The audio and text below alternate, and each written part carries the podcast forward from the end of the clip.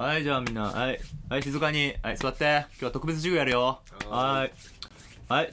みんなが静かになるまで、朝一の司会が命から博多華丸さんになりました。そのぐらい変わりましたよ。あだいぶ長いうわけで今日特別授業ってことで、今回私、えー、サブサーライダーが、はいフジファブリックについてちょっと語りたいと思うので、えー、はい、フジファブリックについてちょっと特別授業をしたいと思います。よろしくお願いしはます。でも早速行きましょう。えーはい。サブサーライダーと。気合い党の。学者気取り。おい。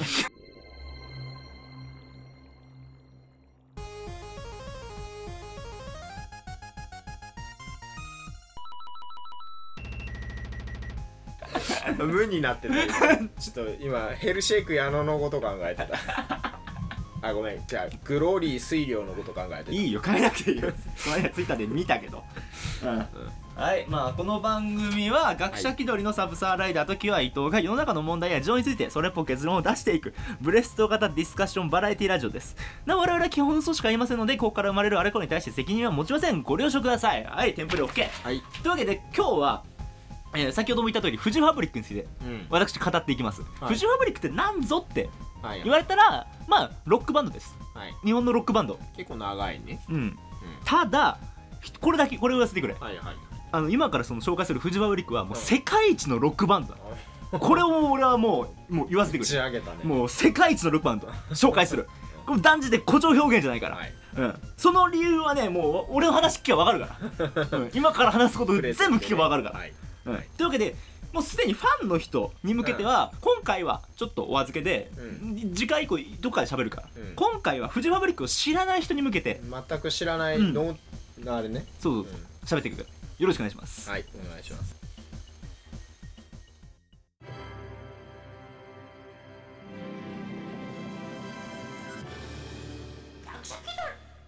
はい本編。はい。はい本編。じゃあね喋っていくよ、うん。えっと喋る前にじゃあキュア伊藤先生フジファブリックはどこまで知ってる？いやまああのーうねみんその友達から勧められたのはあって、うん。まあ CD 何枚かアルバムとかで、うん。まあき普段から聞くぐらいにはうん知ってるけど、まあその全部を昔から知ってるわけじゃないから。ああ。じゃあフジファブリックの歴史をざっくり説明しうんうんフジファブリックは、はいえー志村正彦っていう男が、うんはい。まあそれを中心に2000年に結成された日本のロックバンド。2000年。2000年。うん。結構ジャストなんだよね。ああぴったりなんだねこれはねあの今のメンバーとは全然違うんだけど、うんうんうん。当時のその高校の同級生とかさはいそこらで結成したはいはいはいでそこから2004年に「うん桜の季節」っていうシングルでデビュあーメジャーデビュー。ねうん。これが、えー、と式版って言われててうん。うん日本の春夏秋冬にの季節に合わせて1枚ずつシングルを出そうっていう企画へがあったの。ーそこでの春が桜の季節。桜の季節。うんそこでメジャーデビューした。うん。で、ふえー、とどんなバンドっていうかどんな曲出してるのって言ったら、うん。まあ、叙情性と普遍性とあと変態性を歌詞にこう見事に盛り込んで。うん。変態性っていうのが肝だよ。そういう歌詞と、まあ、作品によってこう変幻自在に変わるサウンド、はいはいはい。これが魅力だったのね、はいはいはい。これをねこと言葉じゃ伝わんないから、まあ聞いてもらわないと、うん、いけないんだけど、ね。これはちょちょっと後であまたもろもろ説明するから、はいはい。で代表曲、はい。何？って言われたらまあね、えー奥田民生とかミスターチルドレンの桜井さん。桜井さんがカバーしたことある、まあある若者のすべて。はいはいはいはい、ってい。うのが、ね、やっぱり一番代表曲じゃないかなって、うんまああとはあのドラマ映画のあのモテキの、主題歌。懐かしいね、うんそうそう。あれ夜明けのビートああれ夜明けのビートなのあれが夜明けのビート、へー。うん。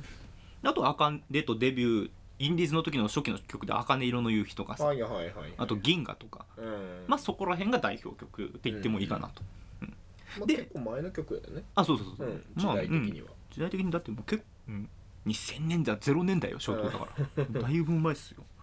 で2009年、はい。えーバンドがすげえ盛り上がってたところ12月24日に、うん。えーフロントマンのその志村正彦さんが亡くなりました。あらららえクリスマス？クリスマスイブ。おほほほほほ。急に本当に突然亡くなったの。死因不明。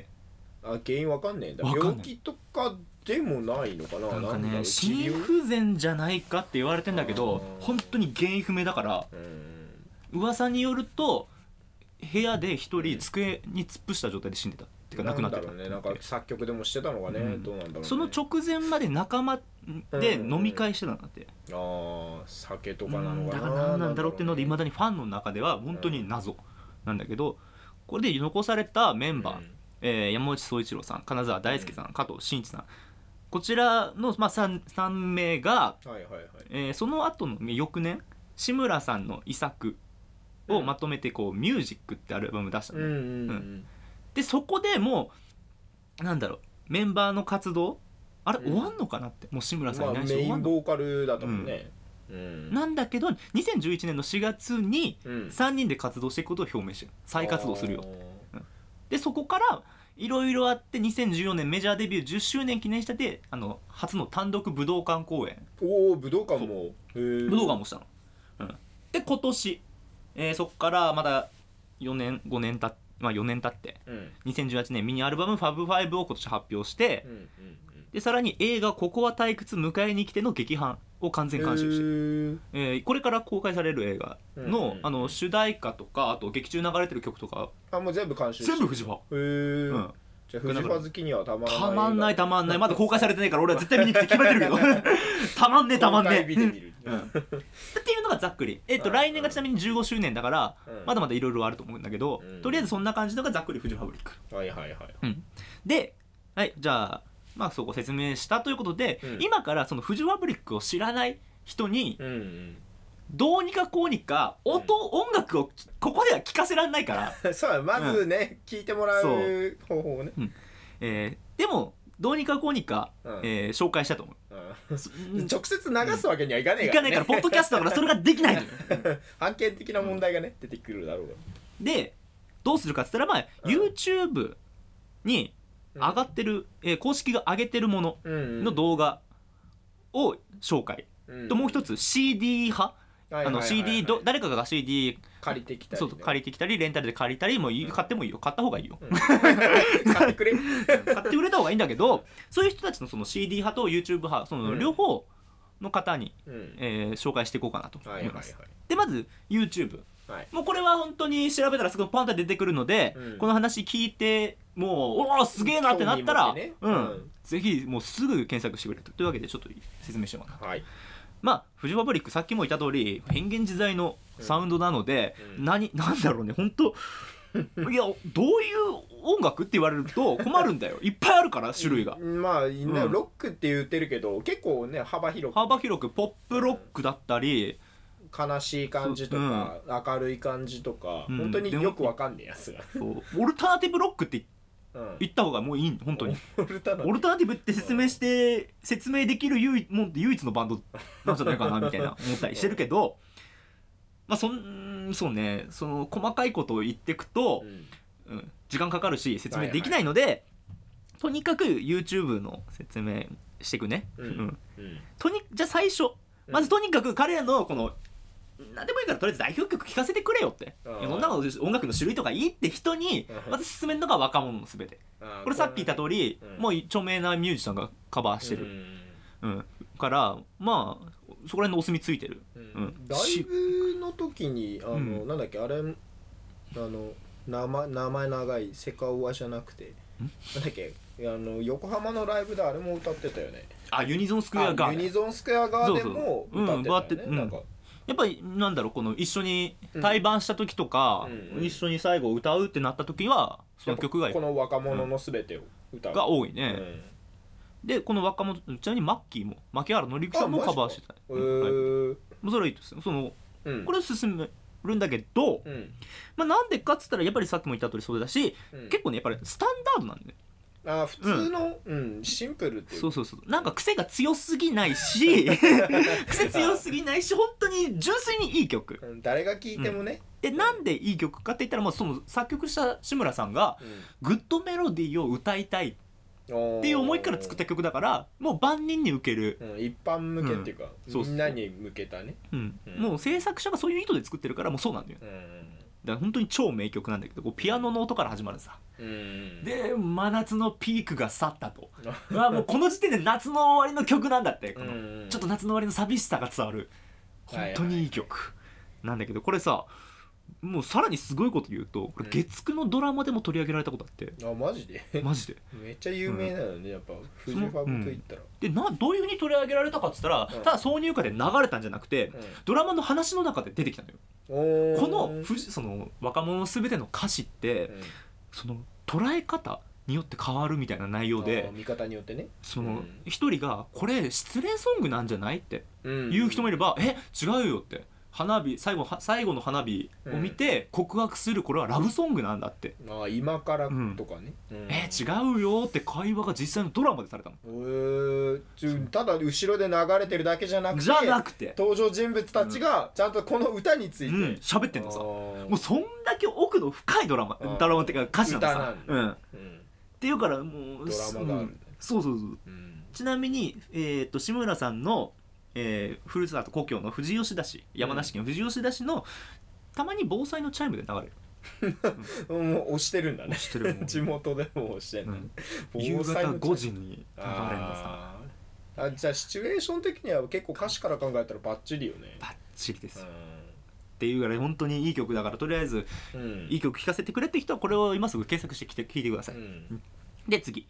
えー、とにかくこのなんだろう。そんな曲はまあ置いといてとにかく上がるロック。ゴリゴリのロック系を聴きたいって人は、はいえー先ほど紹介した夜明けのビート。夜明けのビート。これを聴いてください、ノリいいから。ねうん、これは志村さんがね亡くなった後に発表された曲。あそうなんだ。志村さんだと思ってた？あのその後のミュージックさっき言ったミュージックってアルバムのうんうんうん。まあ、えー中に入ってた遺作。えー。だから志村さんがデデモで残してた声とか、うんうん。うん、ところどころに残してたフレーズとかをあと残りのメンバーがつなぎ合わせて作ったの。保管したんだね。これがねやっぱりもうイントロの強烈なかっこいいよねあれけんだあれ。いいよねあれね。ザーッと飛び出してくででるででってやつねうん一気にぶち上がる名曲だからめっちゃテンション上がるでここのおすすめポイントが、えー、と中間のギターソロ、なうん。うん。このねあの本当にチェーンソーみたいなギターソロが、ね、うん。流れるんだけどこれを弾いてんのが志村さん。ああそうなのそこを切り合わせて切り張りして作ってあるのねで志村さんはそのギターソロ弾いて、うん。超ドヤ顔したっていう話が。難しいすげえだろって。いいソロ弾くだろって顔した。のが、なるほどね。で PV で見てほしいんだけど PV で森山未来が踊ってるの。へえちょっとモテキのしほら主演はいはいだったからそうモテキの監督がうん。PV 撮って、うんで森山未来がコンテンポラリーダンス踊ってるから。コンテンポラリーダンス。ぜひ見てくだおさい。ー。はいじゃあ次ね。はい。えー、まあ次はねいわゆるこう泣ける曲。おー悲ししかもいちょっとね。うん。でしかもその失恋ソングみたいな。あー聞きたい。しんみりする感じね。そう。うん。これはねこの人おすそういう人におすすめするのは「茜色の夕日。はいはいはい」うん、この「茜色の夕日」っていうのが志村さんがうん。初めて上京して作った曲、うーん。でこれねもうオルガンから始まるさ、うん。えもうそこ涙を誘う名曲ですよ。穏やかでね。でこれが、えー作られた経緯が、はいはい。えー高校の終わりに志村さんがあのは初めて女性と付き合って振られはいはいはい。て、その振られた思い引きずったまま上京して作ったの。ああ だいぶメランコリーな感じ。でなんなら志村さんどんだけ引きずってたかっつったら 同じノリで彼女も上京してきたんだけど、えー彼女の家を特定して2年間ぐらいその家まで行って見てたそうです。そう。でも何もしないゴミを漁ってないピンポンもしないただ見てた見そうで守ってる。よっぽど多分ね未練があった。す なんなら彼女が引っ越した後も同じアパートに行って見てたそうです。志村さんちょっとね ちょっと変なとこやばい。変な人だから。変な人そうそういう男が作った曲なんだけどまあ泣ける。思いがねすごい詰まってるね。うん。ていうかもう本当にこれ平成に作ったって。あなんか懐かしさがすごいんだあね。ー昭和の名曲感。だってぜひ聴いてくれ。うんぜひ聴いて好きな人の家行って見ててください。振られた相手とか見ててください。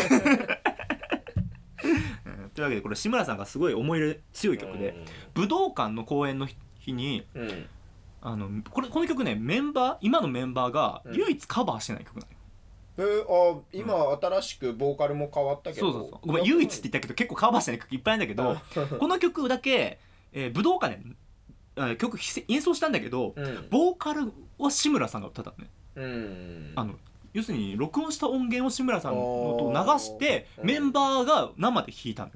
ああそうなんだ。そうくんが歌ったわけじゃないんだ、で志村さんが生前かぶってた帽子をマイクに置いてああそこにスポットライトバーなって俺も武道館その当日行ったんだけどうん。もう涙で前が見えなかった。本当これは武道館のあの映像残ってるんで、うん。ぜひ、えー興味湧いたら見てください。借りたやつ俺見てなかったねそれ。なんだかんだ見てない。の、うん、いやうあいいよ。え見てないあ結局見てなかった。なんだよ今度じゃあ鑑賞会するよ。見よう見よう。うん。でじゃあ次。次ね、まあ、音楽に対してうん。なんか驚きとか面白さ。このね、うん。遊び心を求めてる人。はいはい。あーなんでこんな方法うんこんなやり方あったのかっうん。てのを求めてる人にうん。おすすめしたいのが銀河、はいはいはいはいはい。まあ、銀河って曲。これはねさっき言ったあの式盤うん。の冬用に作られあた曲。冬用なんだあれって、うん、そうだよ。冬用だよ。サビでなんか UFO とか言ってるけど冬で。UFO これね超変な曲。うんまあ変な曲さ、ノリいいけど、うん、うん、意味わかんねえ意味わかんない、意味わかんねえうんよね、こいや聞いたことないね。みんなが思ってる100倍変な曲だから。意味わかんねえから。変なギターリフからね始まるのね。でそっから A メロサビメロまあ行くけど全部変だけど A メロもほぼお経だよ。A メロほぼお経。で B メロでよくわかんない擬音が飛び出すで一俺ね一番好きなのが、うん。あのラスサビ前の C メロ。はいはいはいあれのねあの通常音楽やってる人とかさ音楽し聞き込んでる人ならもうわかるけど変なタイミングで転調すんだよ。そういう人たちがありえないって思うタイミングで転調すんだよね。アジカンそのういうとこも。そうアジカンのボーカルのあのごちさん後藤さん？はいはいはい。はいうん、あれが前その対バンした時に、うんいやなんでここで転調すんの？ってちょっと軽く切れてたから。変な曲でよく君たち盛り上がれるねってファンに言ってた。でも銀河ね意味わかんねえけど盛り上がるよ上がるよ。上がるんだよね歌詞の意味もよくわかんねえけど。であと PV ね。うん。PV もいいんだ。もうもうなんだろうシュールすぎてわけわかんねえからおすすめ。あ。トライようによっちゃ怖いっていうかホラーだから。ちょっとうん意味わかんなすぎてうん。怖いレベルまでそうそう。軽く説明すると、うん。なんかあの女子高生が何かに追われてて、うんうん。め自分たちの目の前に3人の女子高生が現れて、うん。急に踊り出してそっから逃げる。もうわからん。でラスト衝撃の結末が待ってるから。銀河と何一つ関係ないしね。わかんねえ。わかんねえ。でこれ俺はねうん。フジファブリック最初聞いたのがこの銀河で、うんえーっとなんだっけ？誰かのニコ生を聞いてる時にだったかな？フジファブリックうん。すげえバンドがいるんだよみたいな説明聞いて、うんえーそうなんだみたいな感じで YouTube で見た時見て、うん。この銀河の PV 見て 何これ？いや今まで聴いてきた音楽じゃないなんだこれは。って常識を覆す一気に心つかまれた。だからこの曲俺は本当に思い入れあって好きなのよ。うん。だからいまだにライブで3人体制になったライブでうん。この曲流れると俺は笑いながら泣いてます。超すらもう ごちゃごちゃだね迷子に。喜んでいいやら泣いていいやらね。というわけでこれおすすめです。うん。で次。次ね音楽に文学性求めてる人、はいはいはい。要はなんだろうサカナクションとかの詩的な感じの？そうそうそう。うん。そういうの求めてる人におすすめなのがうん「えー、かげろう」って曲。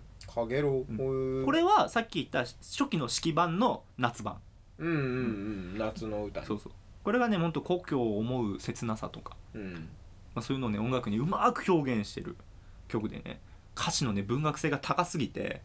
あーあーかげろうってあれかあれあれ。駄菓子屋にそうそうそうそバット持って行ったみたいな。うそうだね。俺あの歌聞くとねジャイアンが頭に そう。バット持ったジャイアンが頭に出てくるんだけど俺。うん。完全にバットのせいだよ。バットのせい。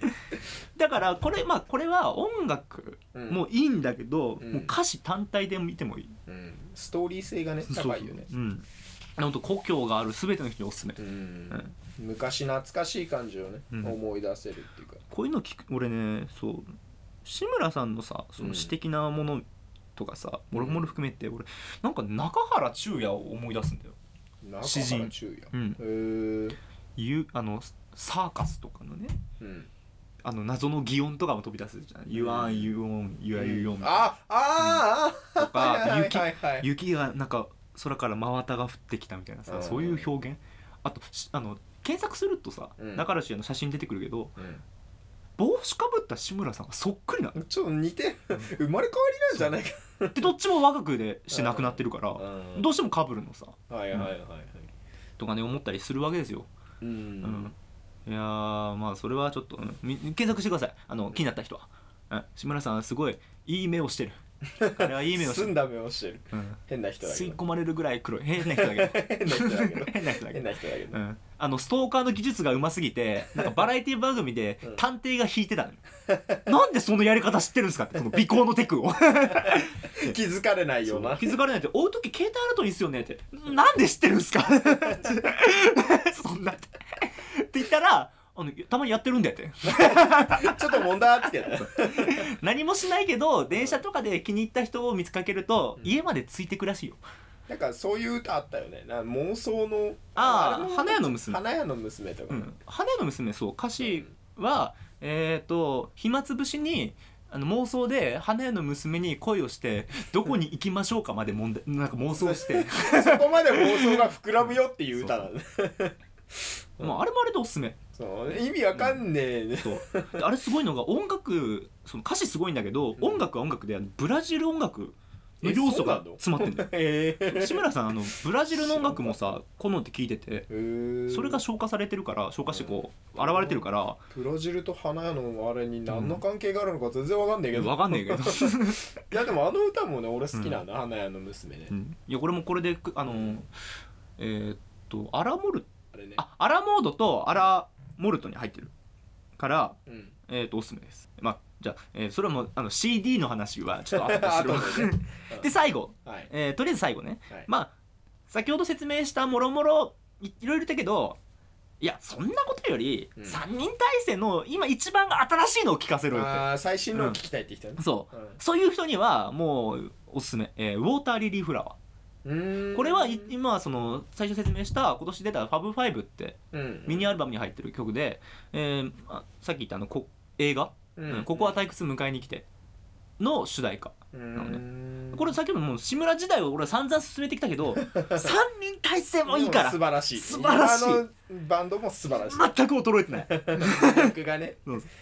これ今ボーカルがボーカルギターがその前のギターの山内宗一郎さん。になってんだけどこれねなんていうかまあもともと志村さんが作詞作曲基本してたんだけど、うんうん。作曲はメンバーちょいちょいしてたの。ああみんなでやってたのそうそうそう。ちょいちょいちょいちょい。でその一番作曲してたのがそのそうくん。うんギターのそうくんが一番作曲したの。だからね全然作曲に関して何の不安もないっていうか、うん。もうフジファブリックだから。ずっとね。うん。でこれねさらにねメンバーまあ3人になってからうん3人とも作詞担当するようになった。へー。あみんなで作ってんだ作詞は。たまにだから、えー、と今回の曲はそうくん。今回の曲は加藤さんって。今回の曲は大ちゃんみたいなのでみんな作詞できるようになったからで全員文才がすごい、あーそれぞれね。才能がね。うん、そうくんはやっぱりきなんかすごい表現いいいいなって、うん。いい表現する。で加藤さんはうまい。言葉遣いがうまい。ああ巧みなのね。で言葉遊びのセンスがやたらある。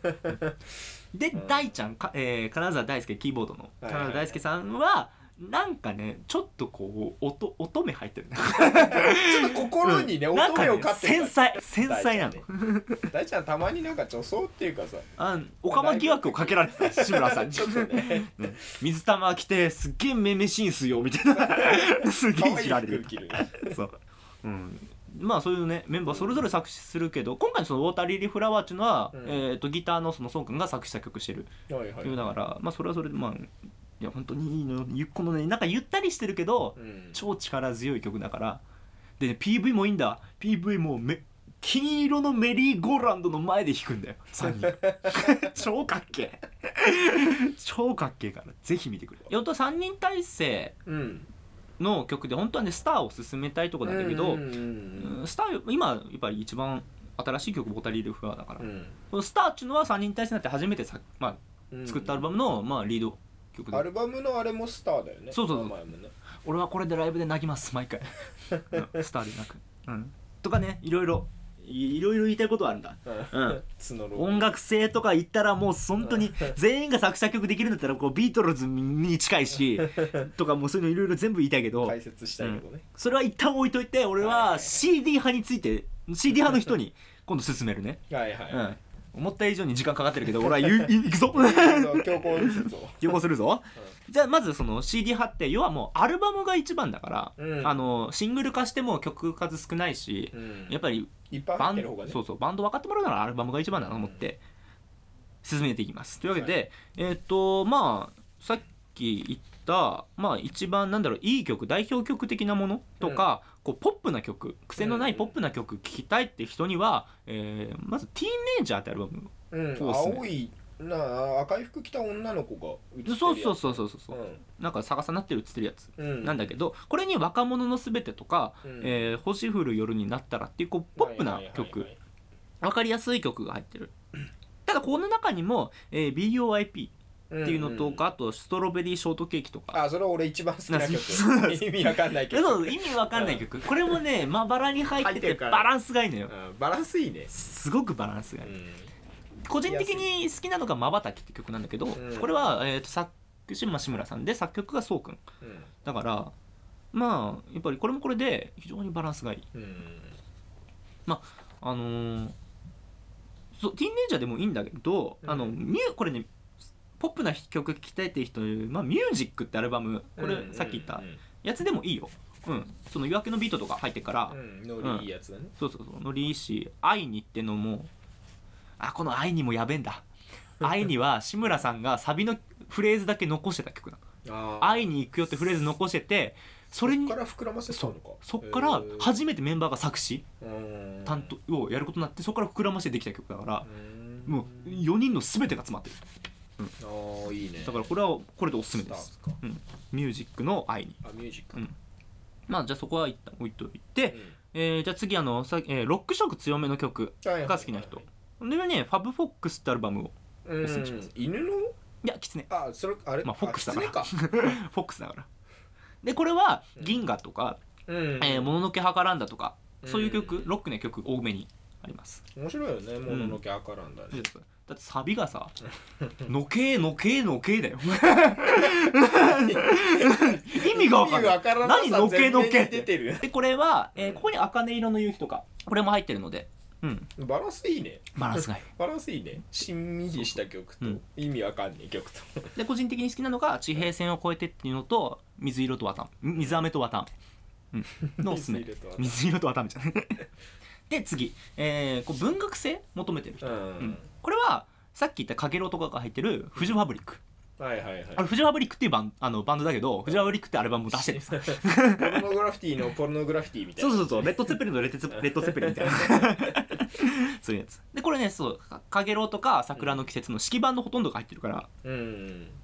で個人的におすすめなのが台風って曲。台これは あのーサビで黙らしたいって言ってくる。風黙らしサビすごいよ。飛び、あのーサビの歌詞が飛び出せレディーゴーで。って言っといて最後黙らしたいの。黙らしゃいな。ん。だ黙らしたいん会話みたいな。あれ黙らしゃいっつってたんだ。飛び出せレディーゴーで踊ろうぜ黙らしたい俺あれさないっつって分かんなくてさ。なんかあの英語なんかあ違う違う。あれだと思ったら黙らしたい黙らしたいっていう急に怒られる曲。ラマラマラッシャイみたいななんかあれだと思った黙らっしゃいっつって黙らしたいんですよ歌詞カードないとさ、うん。たまに何言ってるかちょっと分かんない時あもうぜひみもうる見て、うん。面白い。見て聞いて、うん、なんなら俺その志村さんの詩集を貸すから。全部入ってる。で次。うん歌詞の文学性とは違うけどその歌詞とかにこうなんだろう自分とは何かとかさうん。自己分析が好きな人とかそういうは人におすすめなのが「クロニクル」ってアルバムなんだけどクロニクルこれねあのもう歌詞のほとんどが志村さんの自問自答みたいなうん。が多くてなんか自分はこういう人間だけどうんなんかこうなんだろう許してもらえるだろうかみたいな。う、ん。うん。こんな人間受け入れられるんだろうかってこの志村さんのネガティブな部分がめっちゃ出てるのよ。悩んでる時なのがね、そう、ん。でこれ逆にネガティブな人にね聞いてもらいたいうん。うん。ネガティブなのを好そうそう。きな人。だからこうなんだろう君が抱えてるねこの問題。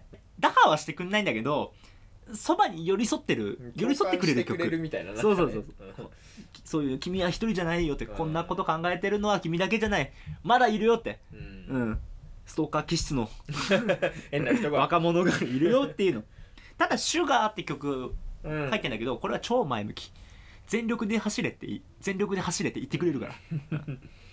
うん。で個人的に好きなのがバームクーヘンって曲うん。うん。バームクーヘンももちょっとね意外と変な曲。歌詞そう変な曲だ。だし歌詞もちょっとあるんだけど。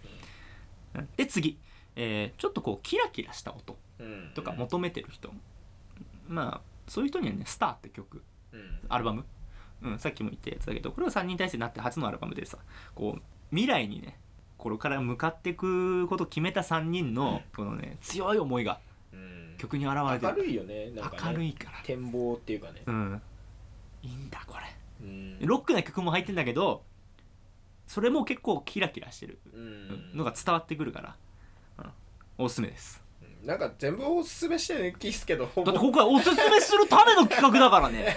ほぼ全部おすすめなんだけど。俺はライフとかもあそうそう。うん。今のところ志村さんの分かりやすくね。志村さんのやつは出してん。のなぜなら俺は志村さんから入ったからあ志村さんの聞いててほしいの。3人の曲を聴いてほしいのよ。その流れに沿ってね、うん。あれがストーリーがあるから、でもじゃあそういういやいや3人体制のやつから先に聴かせてくれよって人にはじゃあ進めますよ。うんはいはい。はい、あのポップな聴きたい時。うん。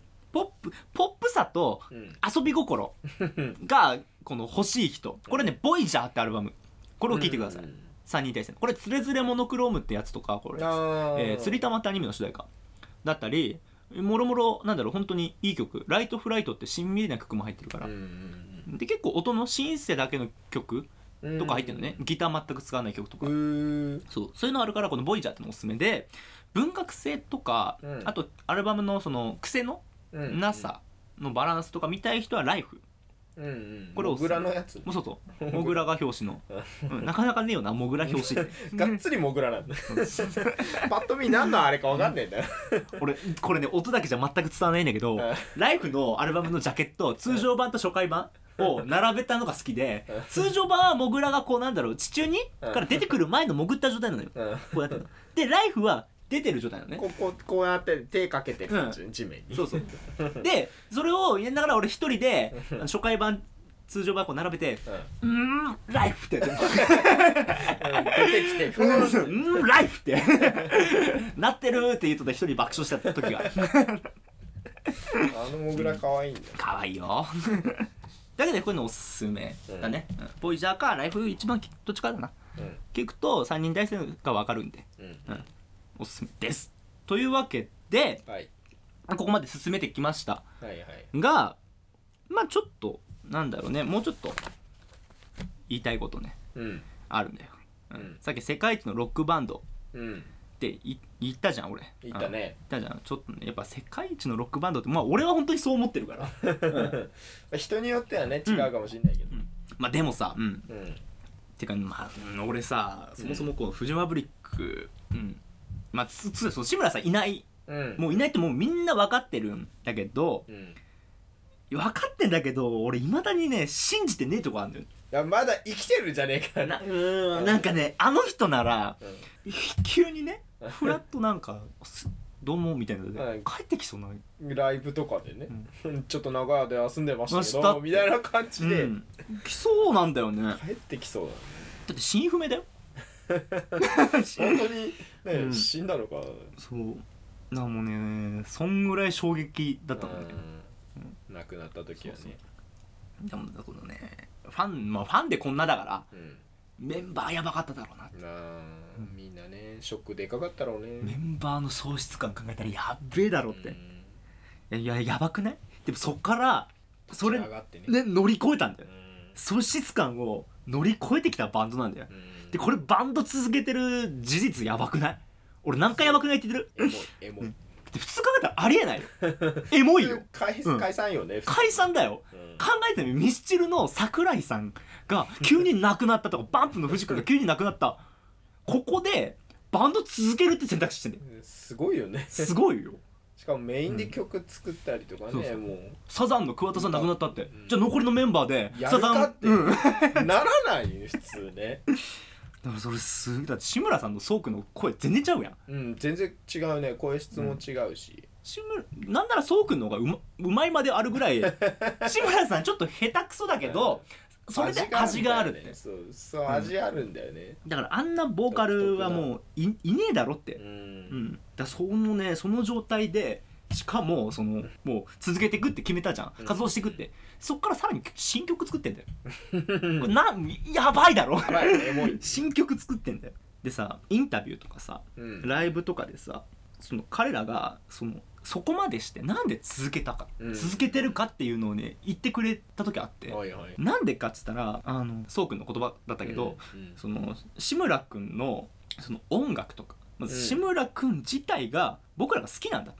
うんうんうん。単純にそれをなくしたくなかっああなくなったからっつって、でそのままそこで終わらせたくた、なかっだってそうじゃん。そのバンドが終わっちゃったら、うん。例えば音楽が残るって言っても、うん。そっから先がもう新しいことが生まれないからた、、うん、フジファブリックとしてはもうそれそれ以上はね。そう。どうしても記憶からなくなってきたり、だんだんやっぱね新しいのが出ないと、うん。みんな忘れてっちゃうからね。うん、だそこがね俺はそこが今も変わんないでうん。ファンをここまで魅了してるポイントなんだと。うん。このね志村さん本当に天才だったじゃん。天才って天才なんだよ本当に。奇才？奇才かな、もう。異常な作曲センスと その作詞センスで。だってねもう普通ねうん。ストーカーしねえよ。不安度してなかったら、変な人だから変な人だただの。よ本当。その才能がなかったら。絵に描いたような天才うん。だったんだけどそれはもう間違いないでもそのね天才をこのメンバーはね超えようとしなかったの。うん。天才を超えようとしてたら終わってたのよ。うん。彼らはねこう友達としてその志村さんのファンとしてうん。並んで一緒に進もうとしたんです、うん。これがやもうすごいでしょ。普通ね超えようとするから。天才あの天才をうん。超えるにはどうしたらいいって。あ超えようとしたらまあこうできないって、うん。あんなような曲生み出せない超えることは無理だって言って解散うん。しちゃうじゃん。だってみ、まあ、例えばミスチル桜井さんをメンバーがこう、あの作曲作詞センスを超えようとして曲を作ろう。いやもしかしたらダメだ。できないかもしれない、うん。っていうので解散。ここはもうふ普通考えたらそういう流れうん。なると思うけどでも彼らはそうしなかった。うん愛がね。うん。ただただ友としての愛がやばいんだよ。愛だね。エモいね。そうエモエモい。エモい。エモい。今冬とエモい。エモい。マジマンジ。マジマジ。安っぽくなんだ いやでも本当にそれしか言えないのよ。うんだってそのただ単純な理由がんその友達友が生み出した仲間が生み出した作品をなくしたくなかったって、これからもね続けていきたいっていうね。そう。それ忘れられるかもしれないから。うん。風化しちゃうからねだからフジファブリックって名前も変えなかった。うんそのままね。普通3人で改めてやります。うん。なんかえー、なんとかなんとかロックンロールです。みたいな。まあ変えるみたいなね。そうそうそうそう。うん。うん、になってたかもしれないけどやらずにさらに志村さんの曲もライブでやりつつ、うん。なおかつ新曲も作ってやって新しいる曲もね。うん。でしかもそれがこう浮き出ないようにまばらにさバランスよくセットリスト組んでうん。やってた、このねもう思いとか覚悟がさうん。もうこっちのリスナーにも届いてんだよ。届いてるから我々は魅了されんだよ。フジファブリックにね。こんなバンド、うん、世界中探してもいなくない？いねえよ？いねえんだよ。断定する。いねえ。奇跡のバンドなんだよそのねこのなんもう俺たちファンがさ、うん。諦めた一瞬諦めたさこのなんだろうな バンド？ファンですら諦めてた諦めてたもん無理だって志村さん亡くなったらもう無理だって。やらんねえって思ってたのに。解散するかもしれない、うん。でこれをもういい意味で裏切ってくれたの。うん。もう知ってるロックのほ意味本来の意味。ロック。ロックの本来の意味は、まあ、いろいろ説あるけど、うん。まあ基本的にはね本来のこう反骨心とか、あ反骨精神。うん、そう、反発心とか反体制とか、何かにこう反発する、うん。そこから生み出されるもの ロックって。うん。だつまりロックの本質って裏切ることなのよ、ああいい意味でう。ん、ファンを裏切ったってそう。だからもういいもうそういうことなんで、これこそロックだと。でも一度我々ファンが諦めかけた諦めたフジワブリックの存続をすごい形そんもう続ける再活動するっっていう形で裏切ってくれたうん。のが今のフジファブリックなんだよ。最高のロック、そう。だ俺が最初に言ったこと覚えてる？うん。世界一の。世界一の。ロックバンド。ロックバンド。そのファンの絶望を真逆の 希望の希望とかそういうもろもろ輝かしいものへと連れてったこのフジファブリックこそ世界一のロックバンドなんだ 分かったかこの野郎。聞いてほしい。フジファブリ。ぜひ聞いてくれ。お前だお前。これ聞いてるお前だよ。や。これがロックバンドだ。わかるか？これが日本のロックバンドだ。こんなロックバンド世界中探したっていないよ。ロックを体現してるロックバンドだ。ねというわけで本当ぜひ聞いてくれ。このロックバンドこの奇跡のバンド。なんと来年15周年だ。すごいね。すげえだろ。メジャーデーブ15周年。すごいよ。すごいよ。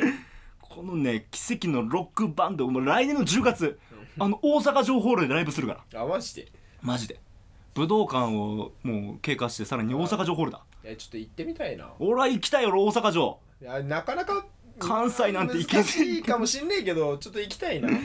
でまあしかもまだいいな。ねまだなんだろう15周年入ってないからあまだ発表されてないこといっぱいあるはずなんだよ。あまだびっくりねサプライズがね。そうそうそう。うん15周年だからね。だからもうもういいから聞いてる君君たち君たち。うん。この奇跡はまだ続いてるから。まだ続いてんだよ。これからのフジファブリックフジファブリックはどんどん活躍していくから、うん、このねでももうフジファブリックはもうどんどん活躍するっていうのは歴史が証明してるから。歴史が証明してんだよ志半ばでやられた織田信長。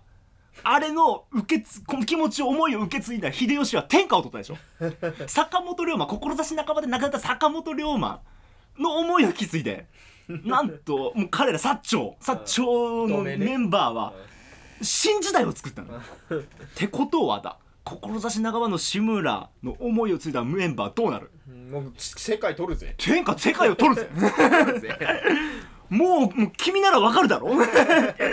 今聞いてる君たちはわかるだろ？うもう。これほんともう君たちが今からでもこの奇跡の目撃者になれるから、うん。いいか？世界一のロックバンドは奇跡を更新し続けてるから。日本にいるんだぜ。その奇跡を見逃さないでくれ。今。以上